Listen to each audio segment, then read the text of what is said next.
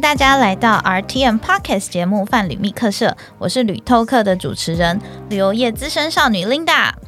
在疫情啊，其实大家都待在家，所以我们造就了一个线上通路的快速成长。而旅游电商呢，就是也更往所谓的泛旅游生活的产业做靠拢。那其实很多数位平台，还有一些 Super App 的崛起，其实我们就可以看得出，未来的电商市场呢，它只会更多的分众，还有更细致。那今天呢，我们很有荣幸邀请到在国际 OTA 旅宿部门业务工作的赵颖来跟我们分享。Hello，大家好，欢迎赵莹，嗨嗨，我也很荣幸可以上你们节目，谢谢，真的很高兴可以邀请到你来分享。我们先让赵莹来就是自我介绍一下，然后分享你的经历，让观众认识你一下。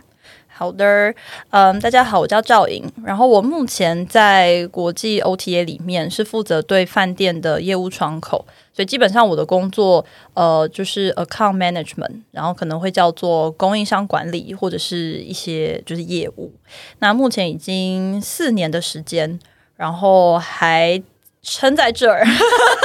非常优秀的精英才留得下来，对，所以很开心今天可以来这里跟大家聊聊天。对，因为其实一提到旅游电商，其实很多心目中就会有一些关键字，例如像是什么外商啊、财踏技出啊，或者是年轻军团呐。像赵莹真的是年轻军团，哦，年轻是说人人对人人很年轻很 young，或者是整个公司散发出来的气息是相较于一般传统的一些产业更年轻化，不管是心态跟年。纪都是，就是去打了疫苗，大家都会发烧三天的那种。对对对，就是这个 style 的。然后还有就是像是呃呃科技比较高科技啊，或是有烧钱补贴这些东西。那其实呢，呃旅游产业发展电子商务已经有非常长一段的时间。那很多就是像即时预订啊，或是移动支付，都是像电商平台才会有的一些刻板印象。所以其实我们今天就要跟赵颖就是一起来探讨一些旅游的电商平台跟一般的旅游行业的一些微。妙的关系。那第一个想问是，嗯，怎么会想加入旅游电商这个行业？嗯，好的。其实这一题真的是也没有什么原因，就是呃，我在大学三年级的时候加入了 RTM 泛旅游去实习，然后那时候我本科其实念金融，所以当时只是觉得两件事情很有趣，就第一是一个新创。就那个年代，其实对于新创公司是有一种憧憬的，而且这两字很陌生，我觉得是一个未知的挑战的领域，这样子。然后想说，哎，反正只是去实习，也不是进去工作，如果 也不知道新创会怎么样，但是去试试看。对，然后第二个是产业是旅游业，因为我自己的个性其实是喜欢跟人互动的，然后我就想说，可能那个时候我的学校没有相关的科系，但我觉得，哎，可以透过实习的方式去认识一下。对，所以进去以后认识了很多当时在旅游业，特别是比较新创类型的公司，算是前辈大大们。然后等到快要毕业找工作的时候，就认真的想说，我到底是要先去金融业蹲个几年再出来呢，还是我直接进我比较感兴趣的旅游新创？所以我最后就选择进了 OTA。就是很幸运，真的是我那时候真的第一份工作嘛，然后他们刚好也能够接纳这样子的人，所以我真的是很幸运。对，因为可能很多人都会先选金融业部。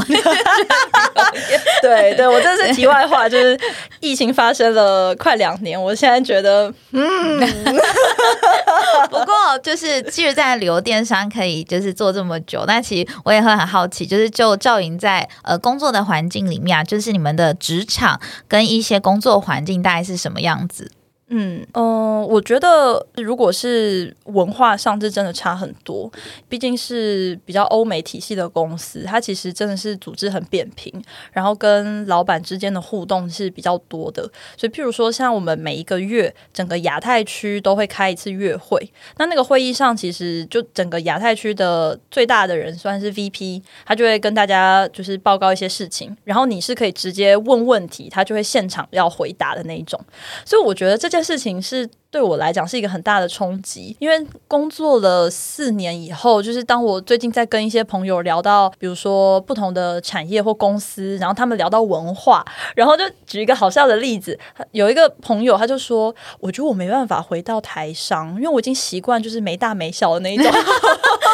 对，因为台气真的是都是有长幼有序，然后还会看你的什么，就是你哪一梯的。你 像以前我们公司，就我之前在一间传统旅行社上。上班。然后像以前我们可能要请教对方事情，或者是找人家吵架的时候，第一件事情不是要先准备手边的东西，而是我们要先登入人资系统去看他扣多少，他抬头是什么。就是 万一如果他真的是很资深前辈，或者是真的是一个大官，我们就会说哦，不好意思，那个什么协理或什么什么，或者是要再请其他的人去处理。所以这件事在可能比较传统旅行社里面是很重要的，对我们来说。对，有一些人就是，比如说像日本公司文化又更明确嘛，所以我觉得有一些台商其实他骨子里面甚至是有一点，就是日本人的那一种风气。然后我就觉得天哪，我这一辈子大家都没有办法。对对对，所以所以我觉得一个最最大的点就是文化。嗯，但我觉得这蛮有趣的，就是在台湾人的环境里面，就是你看到的，就呃，虽然可以在这样子的会议提出问题，但是真的是大家都会把真的问题丢出来吗？还是会就是因为像以我们教育的环境来说，就是老师如果问大家说，哎，同学有没有问题？你就会发现台下就是一片寂静，就是不会有人讲话，对，不敢讲话。那是否就是在你呃你的同事们，其实他们都会有这样子的特质，就是会敢勇于向上发问这样子？我觉得是，但是我觉得要强调一点，就是呃，特别是美式的文化，其实他们讲话是很直接的，但是不是说顶撞或是很鲁莽的那种，而是说。我想到的一个问题可能会对公司有帮助，是那不管这件事情是不是我的责任，但我认为大家一起来讨论，我们最后可以找出一个更好的解决方式。那我觉得这个背后的起心动念是好的，就说我是为了整个组织好，而不是说就是我只是看你不顺眼，所以我要故意让你难堪，问了一个就是很烂的问题，这样。了解。因为就是在我之前就是就职职场里面，我真的有时候会因为是不同部门的一些竞赛的这样子的关系之下，他们在这样子的开会问问题，其实我们都会非常非常的小心，因为通常你提出问题，一定是有一些东西是待改善或者是待优化的，那这个很容易被人家翻译成，哎，你就是做不好，所以你被提出来说，哎，A 部门有什么事情要待改善，所以这种很容易会让人。在我之前待的职场，就会被人家觉得是，哎，你是不是在攻击我们？嗯的这种感觉。所以我觉得，如果就是大家都可以平心静气的来讨论一些为公司好的事情，这样子的文化真的是很让人就是羡慕的一个文化。对，我觉得还是要一直很有意识的去维护它，因为譬如说问问题是一个，然后你能够接纳别人给你的建议，特别是。不是只有赞美说哦，我真的觉得你做的很棒，而是说一些正是建设性的建议，就是我觉得我们怎么做会更好。其实我后来觉得，要能够去接纳别人给你建议这件事，其实是也不能说勇气，而是说你真的需要有一个包容的心，然后你相信对方。因为我觉得到了最后，就是不管你是针锋相对，或是你是心平气和，其实很重要是说你们双方之间有没有信任感。那如果我信任你，然后我也谢谢你愿意帮我变得更好，所以我真的就能很直接，就是你告诉我到底哪边可以再改善，那个时候就会进到下一个，就是真的下一个 level 这样子。对对对对，因为这样听起来像就是我以前的经验，就觉得很容易变针锋相对。因为可能像如果我在这边已经待了一阵子，可能我会对我自己的成就或是对这一些经历会有一定的程度。但当别人来就是问我的时候，就说 哦，对，确定就是哦，Linda，我觉得你应该怎么做？我就觉得老娘在那边干了十年，然后你你刚来，然后跟我讲这个，就是我觉得这件事情在就大家都能接受是非常很不可思议的事情。所以像是在新创公司一般沟通的话，不会因为譬如说他比较资深，你就都不敢就是提出你的一些建议吗？我觉得不会，而且美式的文化，他其实喜欢你提出你的看法。就是我觉得台湾人或者是亚洲人，其实是习惯在一个场合里面。不要那么出风头，对，特别是我们这种什么东方文化是儒家文化，就是说你就是爱爱内涵光，就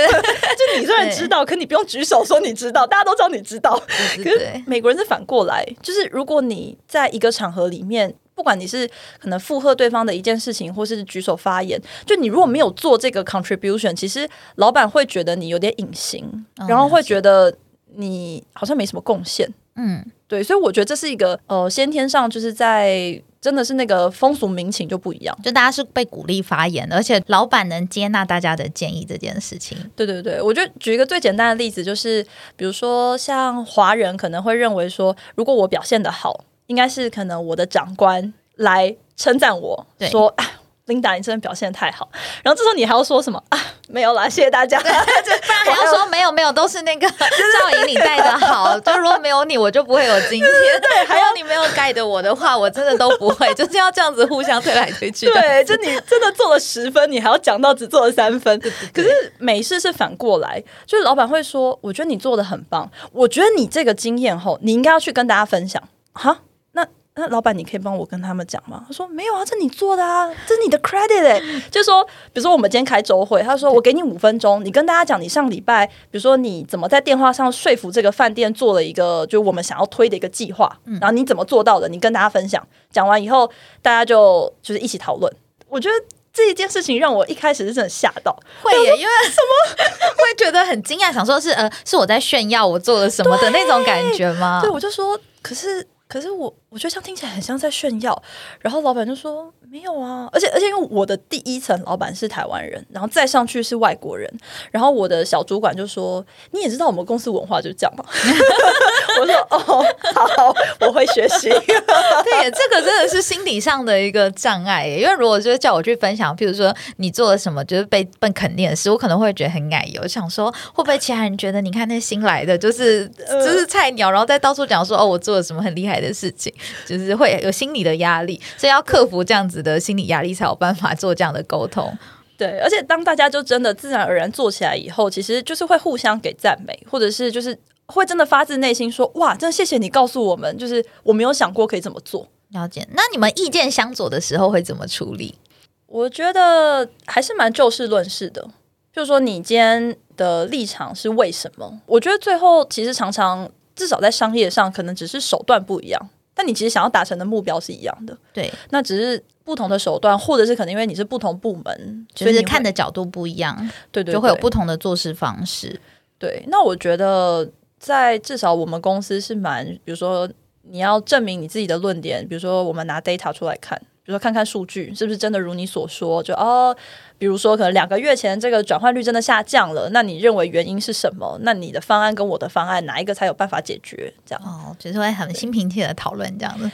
呃，对，至少在我们小朋友之间 都是可以直白的这样，这样很棒，就是一个平行的沟通会比较好。对啊，那请赵颖就是建议，如果想加入旅游电商的人，不管是年轻的学子，就是刚毕业的新兴学子们，或者是现在正想要转职的旅游人，因为我知道现在有非常多的呃传统旅行社人，他们可能会面临到就是想要跨入电商的这个想法，那他们需要准备什么样的能力？除了在于对职场文化的一个调整之外。嗯，我觉得呃，就我们分两个部分来讲，一个是旅游产业，一个是电商，就是作为它营运的模式。那我觉得旅游产业就是看你进去的是什么领域，因为坦白讲，我进来旅游产业之后，我觉得产业非常大，就是比如说像航空业、跟饭店业、跟旅行社。跟比如说活动体验票券或交通，他们对我来说是隔行如隔山，对，这是统称是旅游业。那哦，我的天哪，那里面真的是 mega 多到不行。所以我觉得是先找好你想要去的那个所谓的行业那个领域，那你可能要稍微了解一下他们里面的一些基本功能，比如说里面的他们基本的运作方式，还有他们现阶段在疫情之下可能有哪一些常见的做法。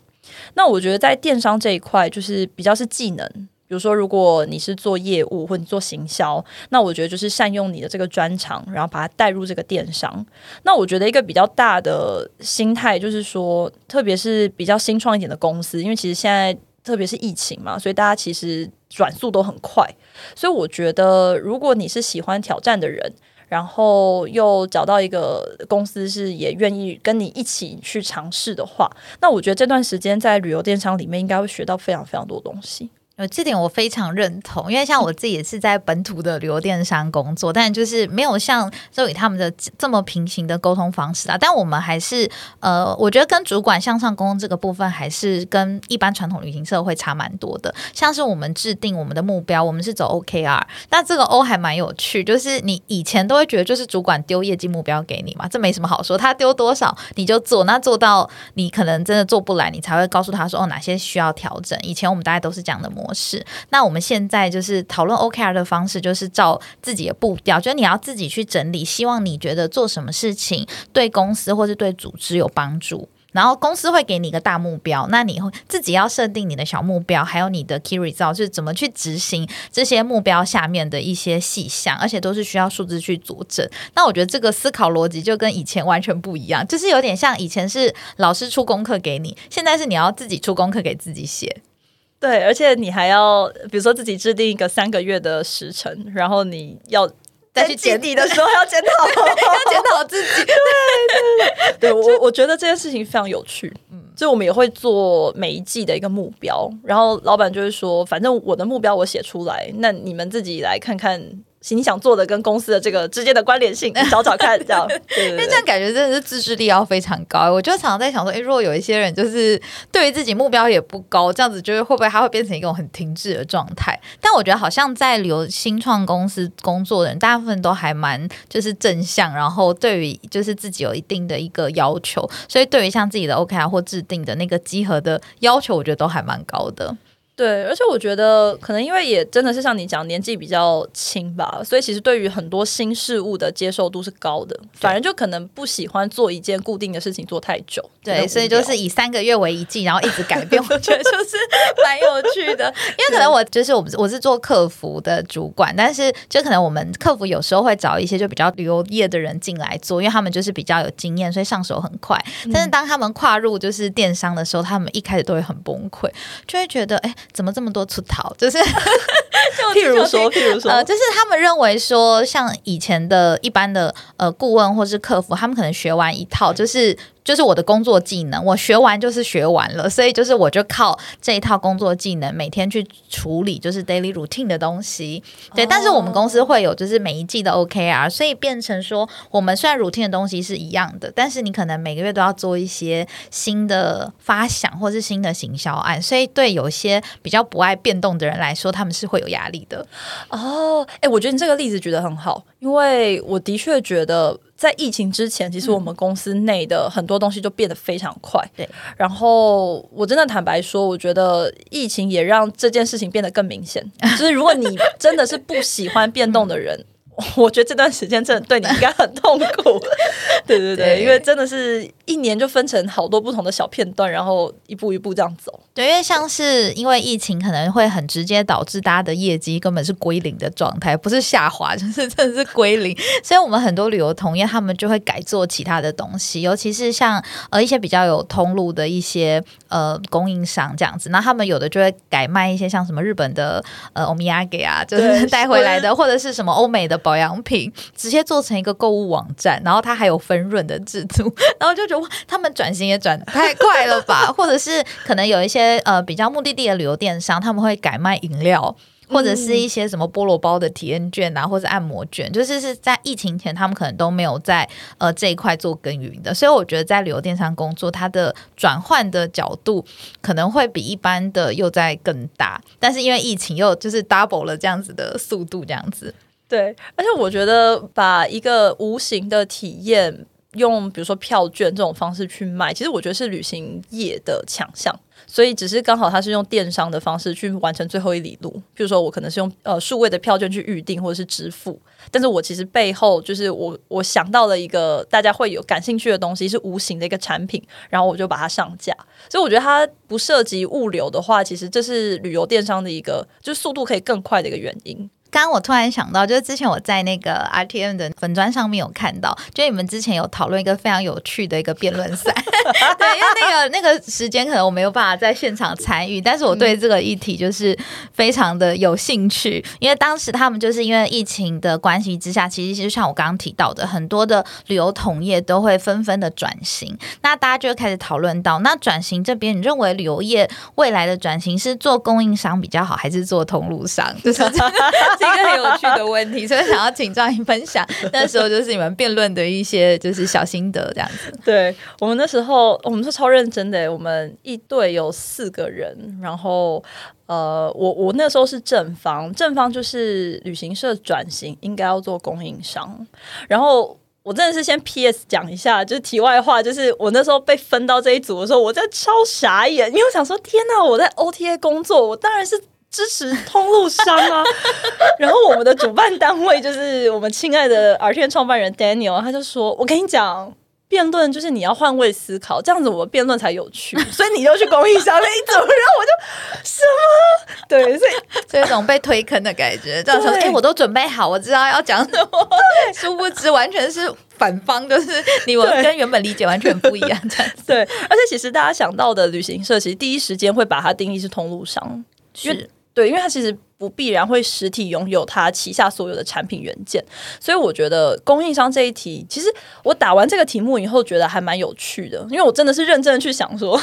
如果旅行社要 做供应商要怎么要怎么办？这样，所以打完没有那么恨 Daniel 这样子，嗯，这不好说，没有对，但我觉得我们当时这一组讨论出是觉得说，其实呃，应该比如说通路商它本身其实是有一个劣势的，就是当你卖的一个元件。它很容易爆红，以后就被复制。对，所以其实你很难说我要签独家。那如果今天这么多不是旅行社的通路都可以跳进来，可能开始卖旅游原件，那你今天作为一个旅游业的。一个通路商，你现在到底的优势是什么？对，因为像我印象很深，就之前 Seven 有开始收台胞证跟护照，就对。但是其实后来本来就是那个时候，在我们的圈圈里面，就是觉得很轰动，想说 连办护照都是都被都被小七，对，因为小七就是一个很强的一个通路商。对，但后来还好，因为台湾有一个法规，就是旅游业是特许行业，所以其实如果你没有旅游业的一个牌照，你是没有办法销售或者是呃，就是转发就是相关的业。业务这样子，对，但是就这个问题，我觉得就会想到，就到底其实好像各个通路商好像跨入旅游业，就除了好像只有那个牌照之隔，那除了这样之外，到底还有什么优势？对我们那时候觉得说，旅行社自己的优势就是它已经就是有一个很明确的客群。比如说，假设我品牌名气够大，比如说可能我是雄狮，或者是我是可乐，那其实今天我上面可能卖各式各样的产品，但这个客人已经找过我了，所以他可能信任我的挑选能力，或是我在这些下游所控制的这些元件都是好的。所以我们那时候的切入点是说，如果你今天做一个供应商，其实你势必要销售到最后消费者手上，那中间如果你有办法，你就自己做。你就直售。那如果你需要人家帮忙，你就是在找更多的通路商去帮忙做代销。所以我们那时候的想法是说，呃，我们可以做供应商，但我们要挑选这个供应的内容。所以，譬如说，大家想象中的是一些你，比如说你讲欧米亚给这种物产啊、伴手礼，可是这个其实是一个，特别是农产相关的东西，它。呃，的确是带有风土的特色，但是它其实也投入的话，比如说你从地呀养农夫啊，我们一整条这样子。对，我们那时候还很认真在争论，是说如果我不要做第一手供应商，我做第二手的那个大盘商，这到底是通路商还是供应商？哦，这也是一个定义的问题。对，就是很像白牌，就是我没有第一手下去种田。可是我跟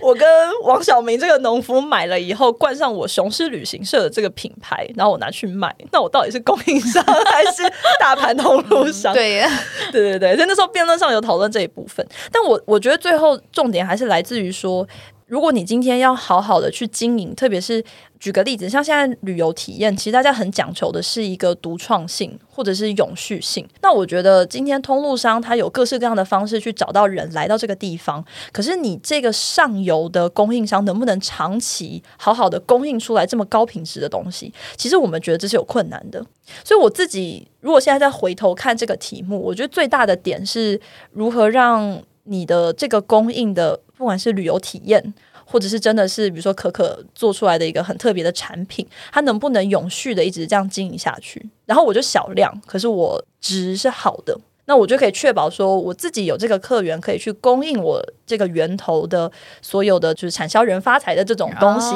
但我又不破坏它，不要过度说干涉这样子。对对对，因为有时候当你可能必须为了要存活，你就会要找一堆人来旅游。那旅游这个一瞬间完了以后，这个东西就烂掉，就玩坏了这样子。对，还蛮多景点会有遇到这样子的问题。对，所以那时候比较像是从。就是一个很有特色的角度去切入，对，因为我之前看到这个题目，我都觉得嗯不是，就是旅，我认为啦，就可能旅游业，我我认为做通路商是更容易的，对我来说，因为你手上本来就有很多的客户，然后跟人的互动还有粘着度其实是非常高的，嗯，对，然后像很像很多就是连锁旅行社也把那个门市当那个 seven 在开，就是。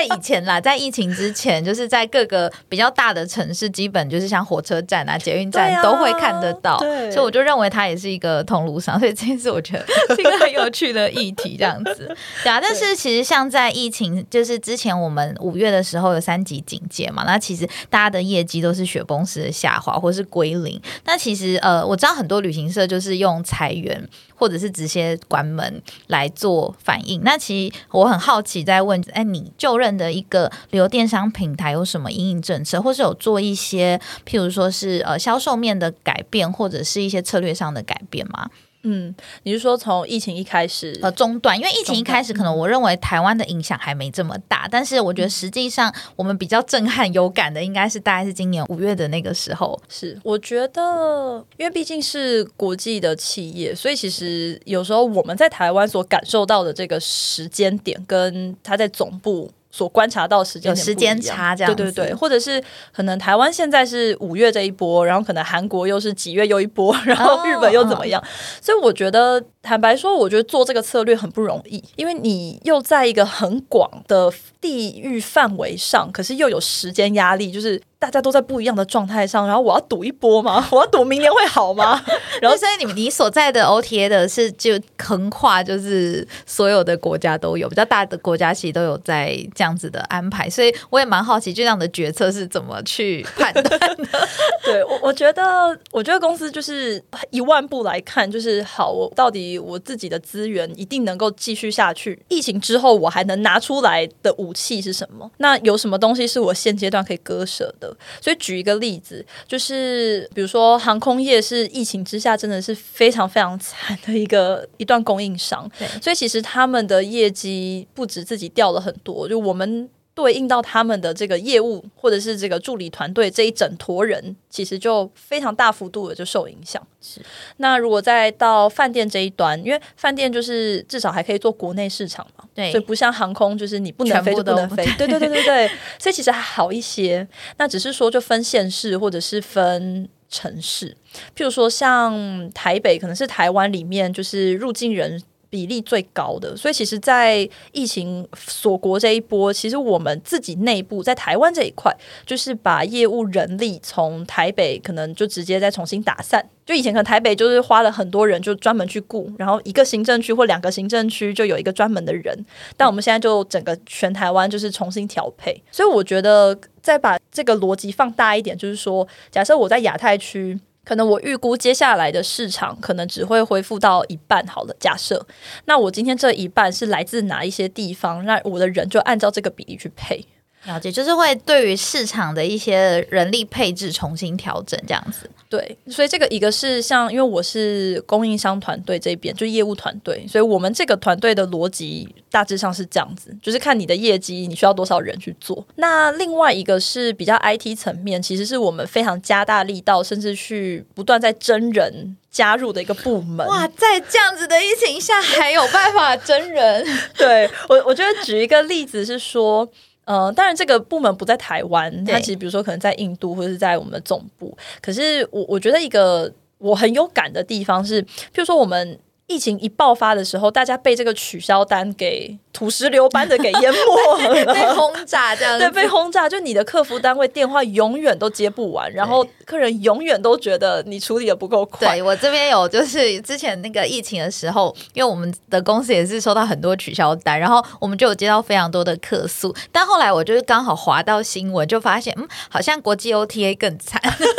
因为订单多，所以相对的取消也更多，而且他们更复杂是。有各国的供应链不太一样，就例如说，可能台湾认为就是台湾没什么疫情啊，那我出去就是可能应该会有更好的一个 feedback 出来，但是可能像是各国的疫情的状况又不一样，所以每一国的取消规定什么都会依照当地的疫情做调整，所以变成呃跨国电商还要做协调完才会回复给你，所以没有办法第一时间就是 guarantee 你可以马上取消或是什么的，那就会还有钱就是退款的问题，就有人退款卡很久，然后就也会去投诉媒体，然后看我就想说，嗯，好像 就是这段真的蛮辛苦的。对，因为以前就是基本上你下定以后不太取消，所以这一条龙都是单向一直很顺的在走，但一瞬间就突然逆向回来，然后全部人都卡在一个状态上。那我觉得像国际公司资源比较多的话，其实一个好处就是它会自动化，所以我觉得一个最大的点，应该说经历这一波疫情，我们就发现。如果你可以不要用人在中间介入的这个节点，你就让它自动一直顺畅的往下跑。那譬如说像我们的这个订房的 App，就是如果你要取消的话，可能以前就是你会按一按以后，他会跟你说：“哦，不好意思，你这个已经不能免费取消了。”然后就没有下一步，然后没有下一步了，可能啦，对，就没办法退款这样子。对，你可能只能打电话问客服说：“你可不可以帮我问一下饭店，我可不可以取消？”就还是要透过人力去解决这个问题。对，那如果说现阶段我们已经变成是智能机器人，所以他会直接是一开始问你说：“哎，嗨，Linda，就你今天需要什么服务？”然后我就说：“哦，我今天想要取消这笔订单。”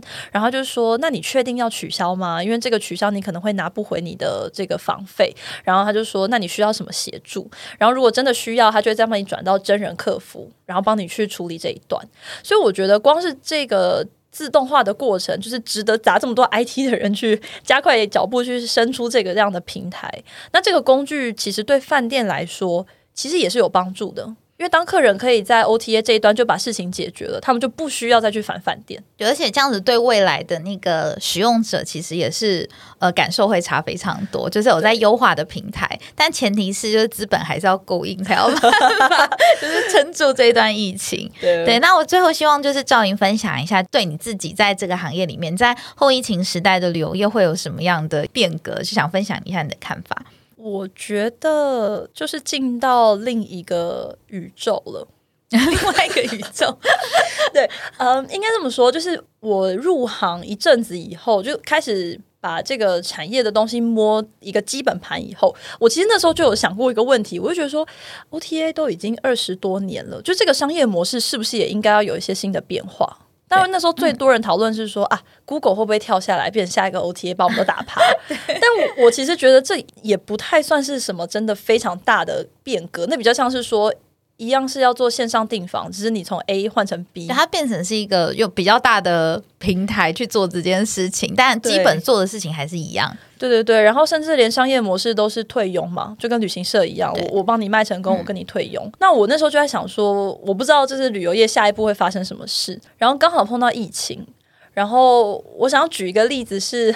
我最近我最近就是在看那个呃漫威宇宙的一些。影集跟电影，然后他们其实已经从一个就是所谓的超级英雄，可能一般人想象是说，哦，你生下来就是负有这个使命，然后我也不问你为什么会想要当超人，但你反正就是必须为我们，你就是会飞起来的，对你就是必须要就是帮我们除掉坏人，然后我也不管你本人这个人你你怎么思考，反正你披上了这个披风，你就是要做这些事情。对对对，那我觉得像 Marvel，他现在走到下一个阶段，是他在探讨这个人，就说。像最新一个影集是 Loki，就洛基，就是他可能一开始在电影里面，大家觉得说就是一个很烦人，然后让人又爱又恨的一个角色，一个反派。可是他其实，在自己的影集里面是在探讨说他为什么会这么做。然后你就会发现，当你认识这个人的时候，你就更能理解说，其实他有时候也是身不由己，或者是他最后呈现出来的这个所谓坏人的形象，其实并不是真的那么坏。对，他我觉得他是一个很搞笑的一个坏人的角色，对，或者他就是不得不。就举个例子，我觉得就是 OTA 大概都成立二十多年，我觉得这一波疫情会让大家做一个转身。虽然我不确定会变成什么样子，但我觉得会走到下一个阶段这样子。对，好，很感谢今天赵莹跟我们分享，大家是不是觉得听了很意犹未尽的感觉呢？那这边就跟大家小小宣传一下，就是 RTM 泛旅游大学开了新的课程，叫旅游电商学，即将在九月二十五号开课。那我们这边呢会探讨电商的三大角色，由平台方、消费者还有供应商之间的关系。那我们会讨论一些像不同的商业。策略还有未来发展，那其实我们的讲师阵容非常的厉害，像今天的赵莹大。大大也会就是加入跟我们分享他的 OTA 的一些。我里面小咖，我里面小咖。我觉得每一个讲师都超级厉害，我非常就是想要听完每堂课。像是有很多像外商的 OTA 啊、Airbnb 啊、KKday，还有像是 Hotels Combine，或者是像是目的地旅游的管理，像是有 Tripresso 易游网去吧的，有一些是负责人，有一些是高阶经理，就是非常资深的旅游前辈会跟我们分享。在这样子的课程中啊，我们特别适合就是未来有意投入旅游业者的人。因为大家会觉得这件事听起来很疯，但是其实 就像是赵莹刚刚说的，在疫情之下，还是有旅游电商不断的增财。那主要是看你有多少的能力，你才有办法做到这个位置，并不是每一个旅游业就是像现在呃大家认知都是在裁员没有做事的。那还有像是如果有一些像数位平台的一些旅游工作者，或者是对于呃企业转型或是有跨领域人才有相关的一个兴趣的人，都欢迎大家来参加这样子的课程，可以上 RTM 的粉丝。团看一下我们这边的课纲。那喜欢我们的朋友呢，记得要订阅由 RTM 赞助制作的泛旅密客社频道。如果你们有什么想要知道的旅游业秘辛，也欢迎到脸书来留言给我们哦。那谢谢赵岩今天的分享，谢谢琳达，谢谢。那大家记得上我们的粉丝团去报名课程哦。拜拜，拜拜。